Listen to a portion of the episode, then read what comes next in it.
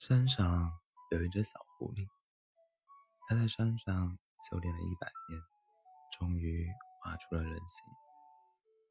一出关，它就迫不及待地跑下了山。一百年了，也不知道人间变成什么样。没走多远，它就嗅到了一股香气。它仔细闻了闻，是酒香。他擦了擦口水，摇身一变，化成一个妙龄少女，又把腰，又把尾巴往裙子里塞了塞。他循着酒香来到了山下的小镇上。小镇里车水马龙，远处的集市人声鼎沸。他瞪着好奇宝宝一宝宝一般的大眼睛，望着青石板的小路。络绎不绝的马车，以及不远处的酒肆，他一路小跑来到了酒肆，叫道：“小二，来一碗酒。”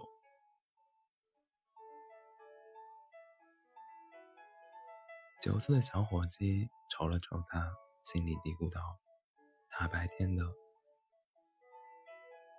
一个姑娘家出来喝酒，还真是少见。”想归想，他还是盛了一碗酒，送到小狐狸面前。客官，请慢用。小狐狸端起碗一饮而尽，这酒可真香。他喝了一碗又一碗，直到喝到酩酊大醉，才满意的摸了摸小肚子，出了门。至此，小狐狸天天下山喝酒。他的积蓄也越来越少。他仔细琢磨了一下，再这样喝下去，钱肯定不够花，不如把小石子变成铜钱付账。可是，小石子的法术只能维持一会儿，用不了多久就会变回去。这样，我就把酒肆给坑了？人家做个小本生意也不容易。左思右想，小狐狸决定在小镇上用法术行医赚钱，赚到的钱再用来买酒喝。嗯，就这么办。第二天，小狐狸就变成少女的模样，扛着一个载世华佗的小旗子下了山。他在小镇的集市上摆了一个小摊子。生意就算是开张了。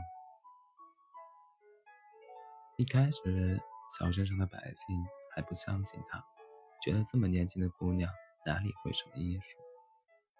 没过多久，李家爷爷多年的老寒腿被他轻轻松松治好了。他的小摊子前立马排起了长队，来找他看病的都是在医馆买不起药的穷人。小狐狸心软。不忍心收他们的钱。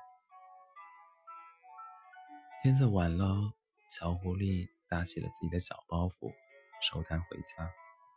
他的小包袱里装得满满的，有宋奶奶家塞的馍馍，还有刘家爷爷送的萝卜，只是一个铜板都没有。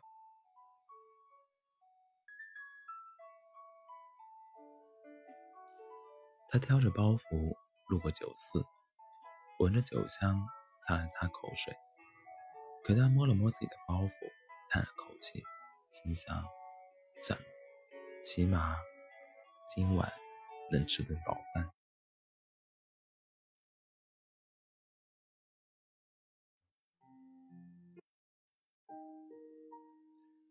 这样想着，他慢慢走走开了。这时。酒肆的小伙计追了出来，望着他的背影喊道：“，姑娘留步，我请你喝酒。”他的两个小耳朵立马竖了起来，几乎飞一般的跑到小伙计面前，盯着他说：“你说什么？再说一遍。”小伙计擦了擦汗，说：“我、我、我请你喝酒。”原来这家酒馆就是你开的呀？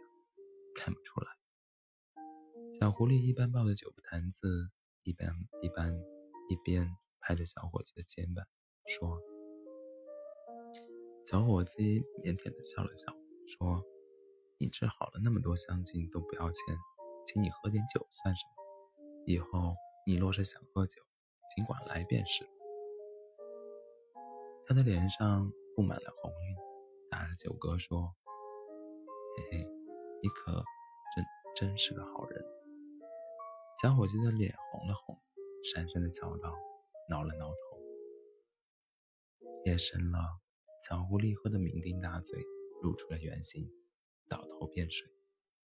小伙计叹了口气，把他背，把他背在了身上，往山上走去。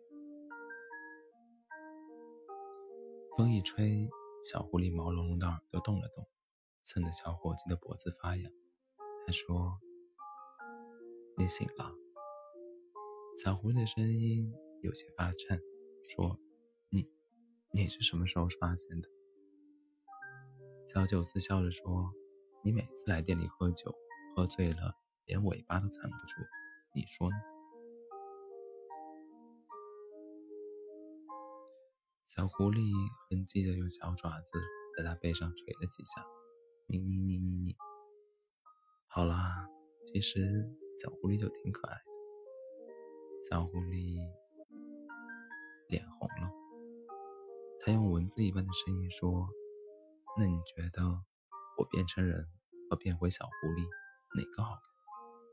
小伙计笑了笑，毫不犹豫的回答：“都好看。”小狐狸的脸红得发烫，他把脸埋进了小伙计小伙计的背上，用小爪子捂着，没过多久又睡着了。晚安。